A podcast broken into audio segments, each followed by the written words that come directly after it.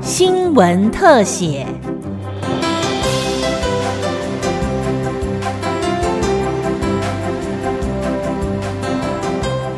听众朋友您好，欢迎收听今天的新闻特写，我是郑继威。公路总局为了让民众了解西滨快速公路的工程特色跟施工成果，还有周边人文历史、旅游景点、美食小吃等等，一百零八年完成台六十一线海陆慢行影片，受到各界好评，百万人次观看。今年在以台六十一线云嘉南路段为主轴，将沿途人文特色、美丽景致，在台六十一线海陆慢行二影片中与民众分享。公路总局跟齐柏林基金会合作拍摄。齐柏林基金会执行长万冠利说：“透过空拍视野，看见西滨快的美丽，介绍给民众。相信这也是齐柏林导演最喜欢的事情。”呃，齐柏林导演自一九九零年开始投入空拍，到二零一七年，他不幸坠机逝世。这二十一、二十七年的空拍的工作里，齐柏林其实他最爱的，也最钟情的，就是拍台湾的国家建设。这里面不管是公路，不管是机场，不管是港口，这些所有的国家建设，一一的都在他的记录里面，非常的完整。啊，虽然呢，这次呢，南部的路段大部分齐柏林已经拍不到了，但是我们基金会呢，这两年也延揽非常有实力的无人机团队，一起合作了这支影片，将齐柏林未完成的台六十一这条公路能够完成。相信他在天上看了一定会非常的开心微笑。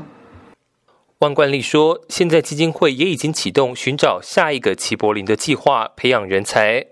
公路总局局长许振章说：“台六十一线是除了两条国道之外最重要的南北骨干，而且虽然速度没有像高速公路那么快，但是不用收费。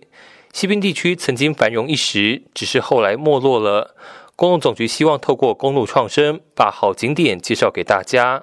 西部滨海公路的台六一是真的真的非常非常的漂亮啊！那来介绍我们的路多漂亮？那介绍我们路多漂亮，对地区的观光也没什么用嘛。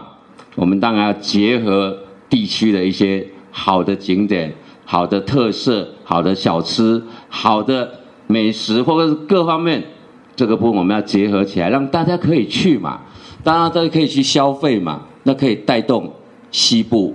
滨海的一些繁荣。影片主要拍摄西滨快速公路云嘉南地区，有提供返乡游子、归人、旅人游憩的云林口湖休息站、成龙湿地、嘉义布袋渔港、好美里彩绘村，以及台南南昆生代天府、七股西湖以及国盛灯塔等，共十六处的特色景点。透过不同的视角，传达西滨快速公路通车串联南部沿海地区所带来便利性与经济发展，将美丽风光细照所呈现的特殊景象予以呈现。影片邀来网红蔡台台与蔡生生共同参与，见证在镜头下台湾西部沿海与嘉南平原间海景与田园的融合。然后也可以跟孩子就介绍这个台湾这美好的地方。那还有比较不一样的是吃的，就云嘉南高尔就特色就是海味哦，我最喜欢的就是海味的，就尤其是鲜科。所以到布袋啊，到台南根本就是我最快乐的地方。所以他那时候说要去云嘉南，我其实也是很快乐，因为只要到每一个地方去，我就可以吃到我最喜欢的。你看像牛奶科啊，哇，那个就跟一般的就台南的味道是完全的不一样。公路总局局长许振章表示，西滨快速公路因为经费、民意等问题，前后花了大约三十几年时间，总算是全线完成，可以从新北八里一路开到台南曾文溪北岸。目前北边在做淡江大桥，未来渴望服务到最北边的石门、金山、万里等。往南正在新建曾文溪大桥，可以服务到台南都会区，而且继续研究往南路线，希望能延伸到高雄甚至屏东。高雄往南，其实它的问题是出在哪？整个高雄市，对不对？大家能不能穿得过去？第二个，再下去就是那个整个石化那个高雄港跟石化工业区啊。那为什么我会请同仁研究到屏东的原因是，国三现在不是到屏东的大鹏湾嘛，对不对？国一是到高雄嘛，然后国七他们是从高雄港出来，是走那个应该是大社那一边嘛，好，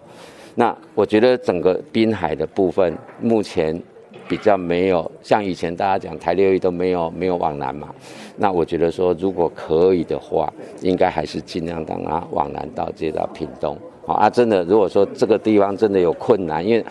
高雄都会区是整个都会化的，能能不能过不知道啊，但是我们是。能不能过不知道，但是绝对可以探讨嘛。徐正章表示，工总编列两千五百五十六万元进行可行性研究，初步要从曾文溪南岸延伸到高雄子关，全长约四十七公里，估计经费一千两百亿元。可行性研究已经进入其中报告阶段，最快今年底期末报告出炉。如果具备可行性，后续将上报交通部、行政院国发会审查，进行综合规划。环境、用地取得、设计等程序大约需要五年。如果北高全面高架化，而且不塞车的时候，北高渴望五小时抵达。以上新闻特写由新闻科记者郑继威采访直播，谢谢您的收听。